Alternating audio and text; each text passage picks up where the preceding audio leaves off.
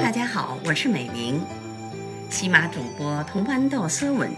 他喜欢从历史中的事件观现在、见未来，人称他是朋友圈的段子手。他今天为您讲述的是第八回：明守将献城卖友，清太宗获喜称尊。却说满洲太宗下令退军，众贝勒都来主见。太宗把意见详述一番，说的众贝勒个个叹服。原来太宗的意思是害怕时间久了，粮草不支，有钱无计，犯了兵家大忌。就算是能够乘胜攻城，硬手拿下，也不能守。为什么呢？因为一旦明军的援军到了，就变得进退两难。所以决意离开京师，把。京府一带打扰一番，扰得他民穷财尽，激起内乱，方好乘隙而入，唾手夺纳明氏江山。这真是一个好计策。当下率领全军退至通州，事时已天聪四年。天聪是皇太极在没有建立清朝的时候的呃年号，说明他登基已经四年了。到通州后，复渡河东行，克香河县永平。快要到遵化的时候，忽见前面有明军拦住，利利落落的炮弹向满军打来。太宗方令军士退后，猛听得呼啦一声，明军这边的大炮无故炸开，弄得自己打自己。太宗趁这机会再令军士向前猛进。此时明军已纷纷自乱，哪里挡得住满军？只是这位统兵大员偏不肯逃走，麾下军士拼命拦截。从上午一直到晚上六七点钟的时候，明朝的军队已经弓箭用尽，力气用竭。这员统兵大将呢，也中了满兵的两箭，坠马身亡。各位看官，你们道这名将是谁？就是金生宝剑的刘之伦。上文书我们说到金生。这个袁崇焕下了大狱之后，金生保荐了两个人，一个是刘之伦，另一个是一个和尚。那个和尚就是上来就挂了啊，刘之伦还能支撑一阵儿。刘之伦呢，平日颇研究武备，曾经呢自己融资造成了木质的大炮，又造独轮车、偏厢车、兽车，都是轻便利用的武器装备。因为听说崇祯帝召见的信息，连夜到京入奏称旨，被崇祯帝破格提拔为兵部侍郎，协理经营荣政。闻得满营齐退，支伦誓师出追，到了通州，闻满军东去，料他必取到遵化，退出关外，遂约总兵马世龙、吴自勉二人尾随满军后面，趋向太永平。他自己呢，则是抄小道到了遵化，想要截住满军的归路，与马吴两种兵前后夹击。计策是好计策，谁知道遇到了这个猪队友？谁知呢？这个马吴两人呢，违约不追，刘知伦只领了一支孤军驻扎娘娘庙山，待满军到来，两边相较已是敌众我寡，偏这大炮又炸了，越加危急。左右请结阵徐退，刘志伦怒道：“吾受天子厚恩，视捐躯以报，战若不胜，愿死。敢言退者斩。”敬他是条好汉子啊！到了弓箭用尽、力气用竭的时候，刘志伦见回力无天，大呼道：“死且死矣，负天子恩！”即解佩印，付己家人道：“此持此归报朝廷。”不一时，即被满军射倒。哎，又又死了一个这个忠心耿耿的明朝的大将啊！所剩残兵霎时一间一扫而空。太宗复领兵攻陷迁安、滦州，进至昌黎，却由该县左应选率民兵固守，连番进攻都被击退。闻询明廷复启用孙承宗代袁崇焕守山海关，恐他遣将前来截断归路。遂匆匆的收兵回国。既至国都，文武各官都上表庆贺，唯太宗犹有忧色。众贝勒各来进问，太宗道：“袁蛮子虽已下狱，终究未死。倘或赦罪出来，又要与我国做死对头，所以放心不下。待他死了，汝等贺我未迟。”过了数日，侦查明经大事的探子秘书持报，略说袁崇焕已经死了，连家产亦被即没。太宗方欣然道：“难得此公已死。”咱们可以长驱入明了。事时范文成在旁，太宗又看了看范文成，说：“这是范先生第一功。”范文成道：“崇焕虽死，虽死，城中尚在，山海关尚未易下。”太宗道：“待来年再行图他。只是民兵惯用大炮，我国恰无此火器，需赶紧制造，方可功名。”范文成道。这正是最要紧的事情，遂招募工匠，做起红衣大炮，命军士沿袭燃放。转瞬间又是一年，众备了父亲功名，太宗约以秋高马肥，方可进兵。是时，孙承宗督师关上，收复滦州、迁安、永平、遵化四城，复整上关外旧地，军声大振。怎奈来了一个秋荷家。做了辽东巡抚，偏与城中意见不合。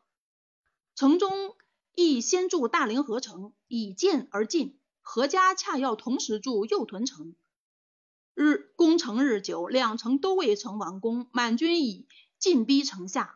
这呢是天聪五年八月内的事儿。太宗皇太极带领精骑到了大凌河，绝壕数栅，四面合围，令贝勒阿济格等。率兵往锦州遮击山海关援兵，秋荷家温满军已至，即率总兵吴襄、宋伟等。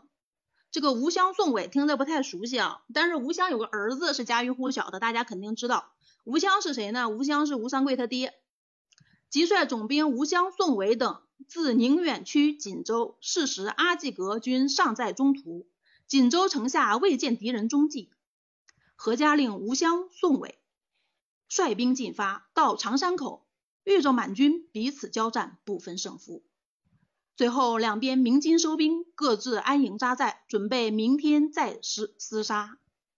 这天晚上，满洲太宗皇太极亦到了阿济格的营内，亲自督战。第二日天色微微亮，满兵已张开两翼向明营扑来。明总兵宋伟坚垒不动。满军连冲数次，都被宋伟的迎兵枪炮打回。太宗命转攻吴襄营，吴襄忙令迎兵齐放枪炮，满兵呢也用枪炮回地回击。正攻击间，忽东北角上刮起一阵狂风，顿时飞沙扬石，天昏如墨。湘军乘风举火，烈焰腾腾扑入满军。满军正着急时，俄见大雨奔下，风随雨转，火势反向吴襄的军队扑回来。吴襄的军队出其不意，霎时大乱。满军乘风猛攻，杀得吴襄的军队零零落落。吴襄忙率残兵逃走。哎，天意呀！天要亡这个大明王朝啊！满军复驰向宋伟营。此时伪军见吴襄军队已经败走，自是胆怯，怎经得住满军踊跃前来？不消一个时辰，被满军冲入营内，宋伟左右阻拦，怎奈支撑不住，也只得向后退下。满军随后赶来，两路残军抱头急走。约数里，忽前面来了一支人马，统是满洲服饰，挡住去路。后面追兵又至。吴襄、宋维只得拼了性命向前冲突。等到杀出重围，已失去了监军张道春、副将朱大乐，将士伤亡不计其数，急忙驱回锦州。邱和家见了败军，惊慌万状，弄得束手无策。自是大凌河城虽连章告急，何家装作吃龙一般，全不理睬了。呃，平时有本事，真招的时候，这邱这个何家呀，就不是什么有用的人了。且说大凌河城守将便是主大寿、何可刚二人，他们本是怨恨明帝，只因看在这个孙承宗的面子上，坚守此城。闻援兵已经败还，格外懊丧。祖大寿还有一个兄弟呢，名叫祖大弼，曾做到副总兵的官位，有万夫不挡之勇，军中称为万人敌。又因他素性粗莽，不管死活，别号叫做祖二疯子。这个祖二疯子啊，他仗着勇力，一意主战，夜率死士一百二十人，一拂便发，坠城而下，来袭满营。正赶上太宗还没有就寝，在帐中阅读文书。大臂执着大刀，当先入帐，把大刀左右乱劈，砍倒满军的侍卫两员。太宗见大臂入帐行凶，忙拔腰下佩剑挡住大臂的大刀。当下交合数个回合，太宗力不待大臂，渐渐退后。大臂家死士已陆续入帐，太宗正着忙间，忽得阿济格带领侍卫十员赶来护驾。一场酣斗，满洲侍卫中尚有一个人被砍断半个臂膀。至满军越来越多，主大弼开始呼啸一声，冲出重围。这个时候，主大寿呢？也知道自己的弟弟主大弼出城去劫营了，所以也派了援兵进城去接应。主大弼检点了一下自己带来的人，不折一兵一将，只有几个受伤的。第二天早晨，太宗遂下令急攻，主大寿、何可刚抵死击退。又过数日，满军运红衣大炮至，击击坏城外数个堡垒，复接连轰城，城上短叠一半被毁，城中犹是固守。直到冬季，大凌河城粮尽，食牛马，牛马又尽，人自相食。到了人吃人的地步，这仗就没法打了。主大寿日盼援师，但始终没有盼来呀。他盼来的只有满洲的皇太极的招降书屡次射入城来。主大寿未免动心，与何可刚密议。可刚不从，大寿此时也顾不得可刚了。大难临头各自飞呀！夜间令部下亲兵坠城至满营投书愿降，急于次夕县城。可刚闻之，急来拦截，被主大寿一箭射倒，由满军擒捉而去。城内兵士飞翔疾走。可刚见了太宗，太宗劝降，他不从，从容就行。祖大弼也不服他兄他兄长的意见，早早的率了志同道合的这些官兵将士出城去了。祖大寿叩见太宗，太宗格外优待，命他起来坐，亲赐御酒一樽。这天晚上，祖大寿仍然呢住在大凌河。夜间做了一个噩梦，梦见了何可刚前来索命，做贼心虚啊。极致惊醒，自觉卖有卖友求荣，于情理上很过不去。当时踌躇了一回，又忏悔了一回。第二天清晨起来见太宗，正赶上太宗升帐，商量进取锦州。主大寿献计道：“取锦州不难，臣的家小亦在锦州。现在锦州的守将尚未知臣降顺天朝，若臣佯作溃奔状，归转鬼锦州作为内应。”陛下发兵为内，外合取锦州易如反掌。臣的家小亦可借此取来。太宗说：“你不要骗我。”祖大寿当当时对天盟誓，承诺我绝不骗你。太宗皇太极当即命令他出发。到了锦州，听说秋何家已经被弹劾，调往南京。关上都师孙承宗亦被言官弹劾，休官回老家去了。朱大寿又把锦州善城固守，满鬼报满洲太宗说：“呃，心腹人甚少，各处客兵甚多，巡抚巡按防守甚严，请缓发兵为是。”太宗乃班师而去。这个时候，祖大寿已经动摇了，诈降复叛。四年冬，孔有德大闹登州，逐登州巡抚孙元化，杀总兵张可大。又过了一年，民兵四万攻登来，孔有德等不能敌，持书满洲告急。太宗皇太极以朝鲜以服登来无用，复书令孔有德等仍返满洲。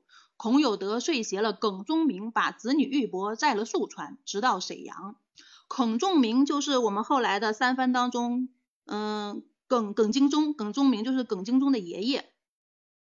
见了太宗说：“辽东旅顺乃是要塞，现在守备空虚，可以袭取。”太宗遂发兵千名，携孔耿二人往袭旅顺。过了数日，军中报捷，说是旅顺以下杀死明总兵黄龙，招降副将尚可喜。太宗大悦，即令孔耿二人回国，留尚可喜居守旅顺。孔耿奉命回国，孔受封为都元帅。耿受封为总兵官，又过了一些时日，尚可喜也被封为了总兵。从此，耿、尚、孔三将居然做了满洲的开国功臣了。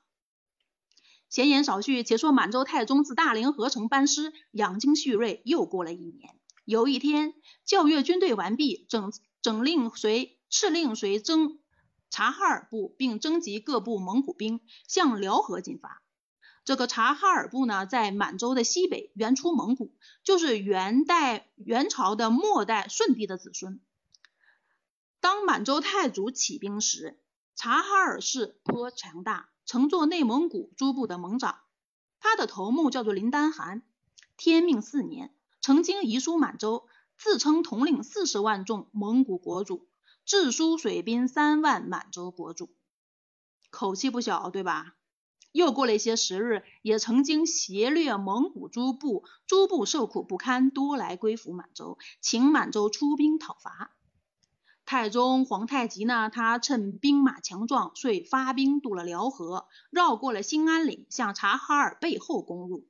林丹汗只防前面的境界，不料满军从后面扑来。蒙古本无大城，不过有几个小小的土包，便算是头目所居的都城。满军扑到城下，林丹汗似梦初醒，仓促不及抵敌，只得撒腿就跑。满洲军乘胜追杀，直到了归化城，捉不住林丹汗。捉不住林丹汗来了也不能白来呀，就把明朝边境的百姓拿来出气。哎，这也挺缺德，对不对？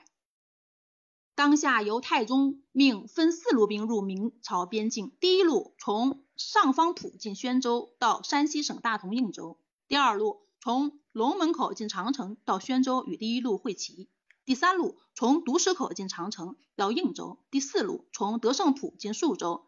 四路的兵长驱直入，好像一群豺狼虎豹钻入犬羊队里，乱咬乱嚼，随心所欲。明朝边境的百姓无缘无故的遭此大劫，幸亏宣大总督张忠恒、总兵曹文照、张全昌等固守城池，击退满兵，城中的百姓还算保全身家性命。满兵掳了人口牲畜七万六千，已是满意，随即唱了得胜歌，出关而去。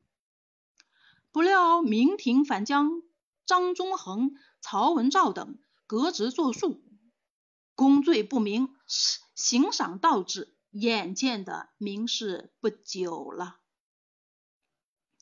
指这位满洲的太宗两次入明，所得财帛不计其数，又把内蒙古各部落统以收服，正是国库库府日充，版图日扩的时候。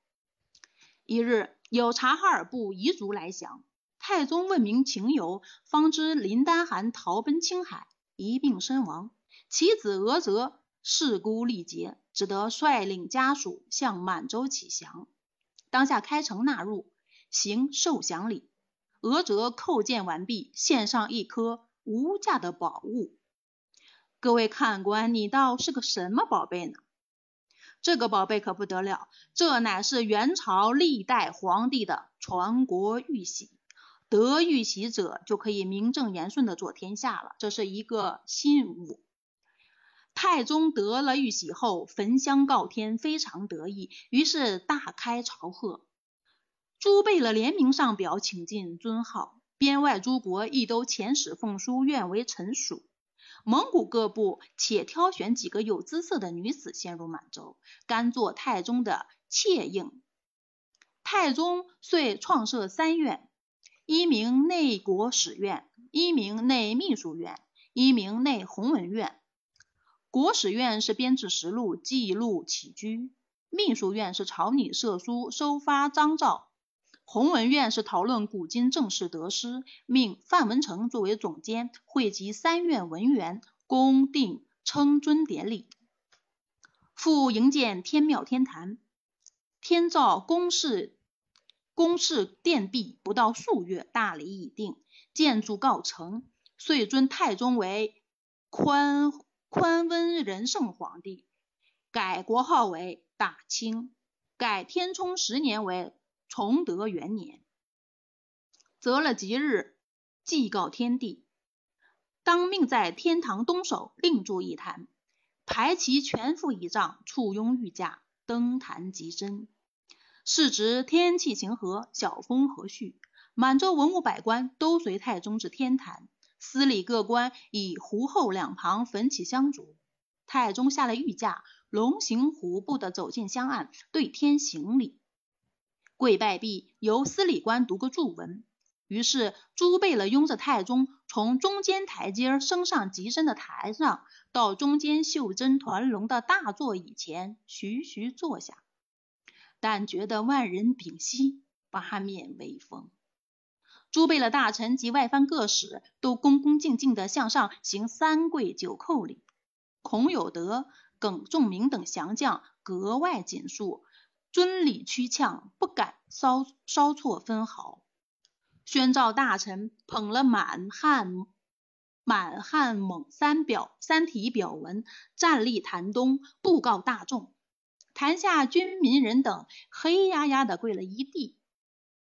等到宣召官读完谕旨，一齐高呼“万岁万岁”的声音远驰百里。礼毕，太宗慢慢下坛，由众贝勒大臣护庇皇宫。第二天，上列代帝主尊号，谥努尔哈赤为承天广运圣德神功诏记立吉人孝武皇帝，庙号太祖。追封功臣，配享太庙。明宫殿正门为大清门，东为东义门，西为西义门。大殿正殿仍遵太祖时所定名目，为后殿改为中宫，皇后居之。中宫两旁添置四宫，东为关雎宫，大家知道关雎宫是谁住的？皇太极时就是海兰珠住的。西为临止宫，是纳木宗住的。次东为衍庆宫，次西为永福宫。永福宫住的是咱们的孝庄太后，当年啊。罗列妃嫔作为长交的金屋，册封大贝勒代善为礼亲王。大代善是这个皇太极的哥哥啊，这些封的是他的哥哥和儿子、子侄这些。册封大贝勒代善为礼亲王，贝勒济尔哈朗为正亲王，多尔衮为睿亲王，多铎为裕亲王。豪格为肃亲王，岳托成为成亲王，阿济格为武英郡王。此外，文武百官都有封赏，拜范文成为大学士，作为宰相。孔有德、耿仲明尚可喜三降将，亦因劝进有功，得了什么恭顺王、怀顺王、智顺王的称号。这个三个降将是顺字辈的啊，恭顺、怀顺、智顺。迎廷大喜，读太宗尚未尽惬意。各位看官，你想想，为什么咱们的这个清太宗还不高兴呢？因为啊，他称尊登基的当天，外国的各路使节呢，统统行跪拜礼，只有一国的使臣不肯照行，因此逆了太宗的意思，又想出了一条以利服人的计策来了，正是南面称尊。居然天子，西掠东风，雄心莫止。欲知何国得罪太宗，请下回再阅。